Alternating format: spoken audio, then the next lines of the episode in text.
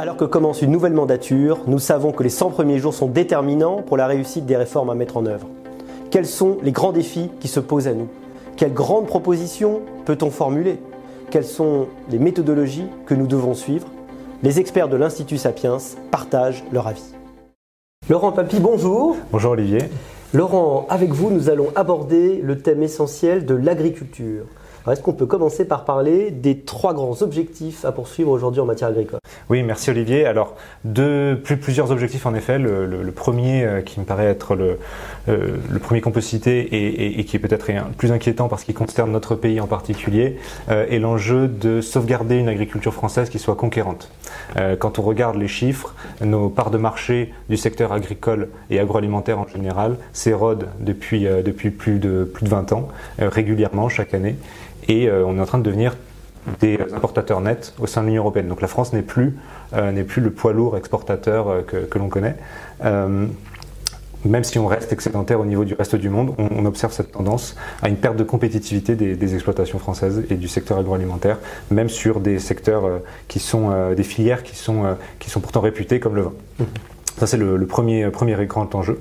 Euh, et ensuite, sur des enjeux qui sont peut-être un peu plus de long terme, il y a des enjeux environnementaux. Euh, on le sait, en France, on est très sensible à ces questions sanitaires, autour de la biodiversité, et puis bien sûr autour du climat. L'agriculture, c'est euh, un tiers des émissions de gaz à effet de serre. Donc il y a un, un, un effort à faire par le, par le secteur agricole qui, euh, qui est extrêmement important. Et puis, dernier enjeu, le troisième, euh, après, comme je vous l'ai dit, la question de l'agriculture française conquérante, le fait euh, de, protéger euh, la planète, il y a l'enjeu de la sécurité alimentaire. Et là, on est rattrapé par l'actualité. Euh, ce qu'on observe depuis la, crise en Ukraine, l'invasion russe en Ukraine et le Covid, c'est une désorganisation des circuits de distribution et d'alimentation, notamment vis-à-vis des, pays pauvres. On est extrêmement inquiet de notre capacité à nourrir l'humanité. Depuis 2015, on observe une tendance de régression et la fin la malnutrition, la sous-nutrition qui réaugmente. Ça a été accentué par le Covid et là les, les, les perspectives sont extrêmement préoccupantes euh, du fait de, de, de l'invasion en Ukraine, de l'invasion russe en Ukraine. Euh, et, et il y a pour recouper peut-être avec le premier sujet, une urgence à, à restaurer peut-être une, une, forme d'agriculture plus productive euh, pour, pour pouvoir répondre à ces enjeux alimentaires de court terme. ce sont les enjeux absolument vertigineux. Quelles sont, en ce début de quinquennat, les trois grandes réformes que oui. pourrait euh, entreprendre le gouvernement? Alors, je pense que ces réformes, elles sont peut-être à, réfléchir et, à, imaginer au miroir d'un certain nombre d'idées euh, que l'on a aujourd'hui euh, en France, qui sont largement partagées et qui mériteraient peut-être d'être rediscutées au regard de ce qu'on voit euh, sur, sur l'actualité. La première chose, c'est cette idée que on aurait des modèles agricoles absolument euh, parfait sur vers lesquels il faut tendre. J'entends par exemple la question de l'agriculture biologique qui est, qui est, largement promue, soutenue par euh, des politiques publiques depuis euh, un certain nombre d'années et qui aujourd'hui, ben, on observe qu'elles sont peut-être une des raisons de, des problèmes qu'on observe, qu'on des, des, problèmes notamment de, de production alimentaire sur certaines productions vitales comme le blé. L'agriculture bio produit euh, des rendements qui sont moitié moindres. On ne parle pas de 10-20% en moins, on parle de moitié moindre. Donc c'est des potentiels de production que on a euh, soutenus artificiellement. Euh, on, a, on a soutenu des conversions vers ce modèle agricole-là. Et donc je pense qu'il faut, il faut je ne veux pas prôner un seul modèle. Je pense qu'il ne faut pas qu'on dise le modèle agricole doit être ça. Euh, je pense qu'il y a plusieurs modèles qui ont la place euh, d'émerger et je pense que sur certaines matières premières, on a intérêt euh, à faire attention à laisser émerger un certain nombre de, de, de, de modèles plus, plus, productifs, des exploitations potentiellement plus grandes et, et sortir de cette idée qu'il faudrait faire plus d'emplois agricoles. Non, on a besoin d'une agriculture qui, qui, produise et qui nourrisse l'humanité. Et donc là, en France, je pense que les réformes qui, qui, peuvent être engagées, c'est interroger les politiques publiques en faveur de cette agriculture euh, biologique, euh, interroger les politiques de planification agricole qui limitent la taille des exploitations.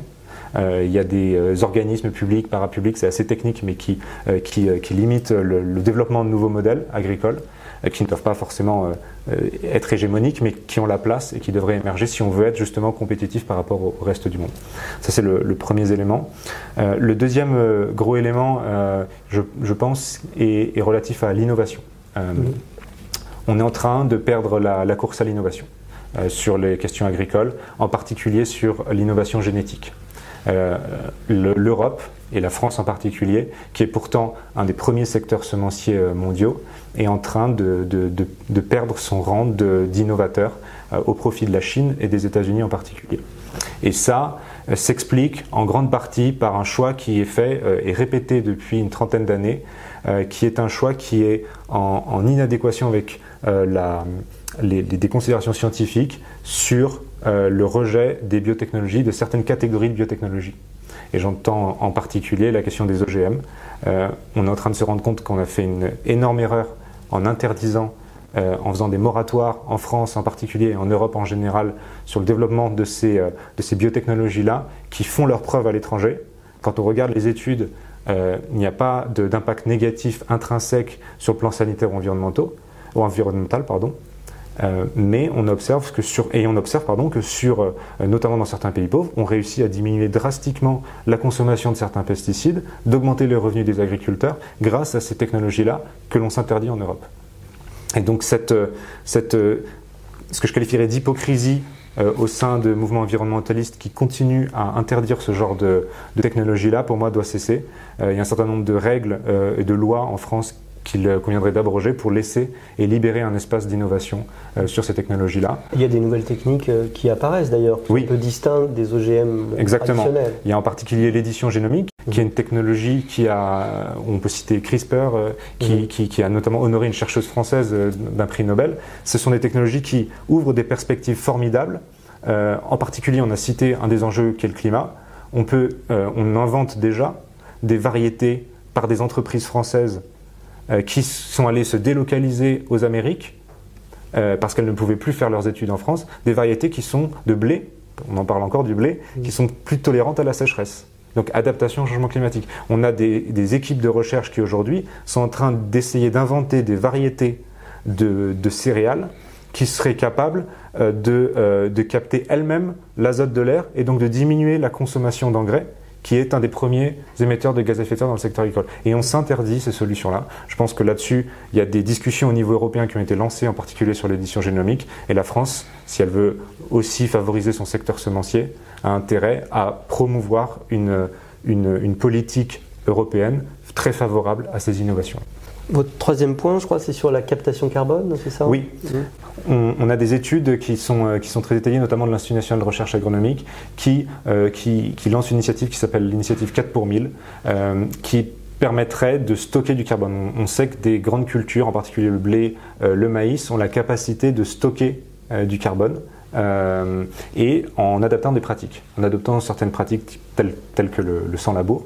Et ces pratiques, cette, ce changement de paradigme, il, il implique euh, des, des, des, changements qui sont assez coûteux pour les agriculteurs. Mmh. Et on pourrait imaginer, et certains, certaines entreprises, certaines initiatives existent déjà et qu'on pourrait favoriser, euh, pour mettre en place des crédits carbone qui permettraient à des entreprises euh, ou à des acteurs privés qui veulent diminuer leur impact carbone de financer des transitions vers euh, de l'agriculture de conservation des sols, vers euh, de l'agriculture qui fait du stockage carbone auprès des exploitants. Et donc là, c'est l'idée de faire émerger un marché, un marché du carbone.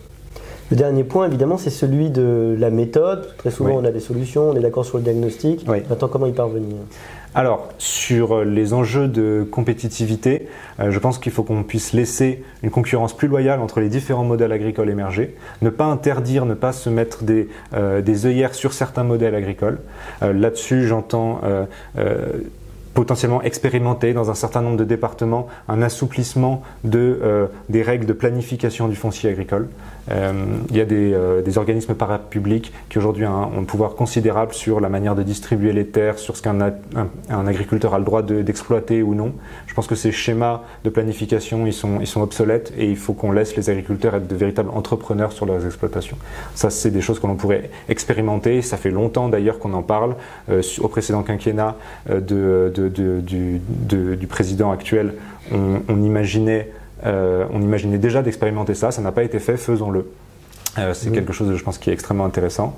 Le deuxième, bah, c'est de ne plus flécher des subventions spécifiques à des modèles agricoles laisser la concurrence, une concurrence plus loyale émerger. On observe aujourd'hui que, le, que typiquement le, bio est, est, en train d'atteindre un palier. Est-ce qu'il est euh, temporaire euh, ou, pas? La question se pose. en tout cas, des prix sur le marché qui sont équivalents aux traditionnels. Aux conventionnels. Alors que c'est une agriculture qu'on subventionne beaucoup plus mhm. quand on compare les deux formes d'agriculture. Euh, si on restaure une certaine liberté d'entreprendre, on pourra envisager euh, d'éliminer euh, progressivement les subventions, quel que soit le modèle agricole, et laisser une concurrence beaucoup plus loyale émerger. Mmh. Euh, ça, c'est quelque chose qui, qui, me paraît, qui me paraît important. Le deuxième, le deuxième point, pour rentrer un peu plus sur les aspects juridiques, en particulier sur l'édition génomique, c'est abroger la loi de 2015 qui crée un régime d'exception et, vis-à-vis de en France sur, euh, par rapport à la réglementation européenne sur les OGM. Euh, la, France a la capacité d'interdire unilatéralement euh, certaines mises en marché d'amélioration de, génétique. Ça, c'est quelque chose, je pense qu'il faut, il faut éliminer cette exception-là. Et, puis réviser la directive 2001 sur, sur le, la transgénèse et avec une philosophie, on, évalue les produits, les nouvelles variétés agricoles sur la base de leur qualité intrinsèque, sanitaire, environnementale, et plus sur leur manière, la manière dont on les a, euh, dont on les a obtenus, la technique d'obtention. Ça, c'est des réglementations qui sont adoptées par toutes les grandes nations agricoles. Et je pense qu'il faut qu'on adopte cette philosophie-là. Et là-dessus, la France a une voix à porter au niveau européen pour, euh, pour le faire. Et puis enfin, je pense que la notion du marché du carbone dont on a parlé, elle pourrait être encore plus, euh, encore plus favorisée et, et promue avec des marchés beaucoup plus volontaires euh, d'échange de, de, crédits carbone pour, euh, pour soutenir euh, des, des, exploitations plus vertueuses en matière de stockage du carbone. Merci Laurent Papilly. Merci Olivier. Merci.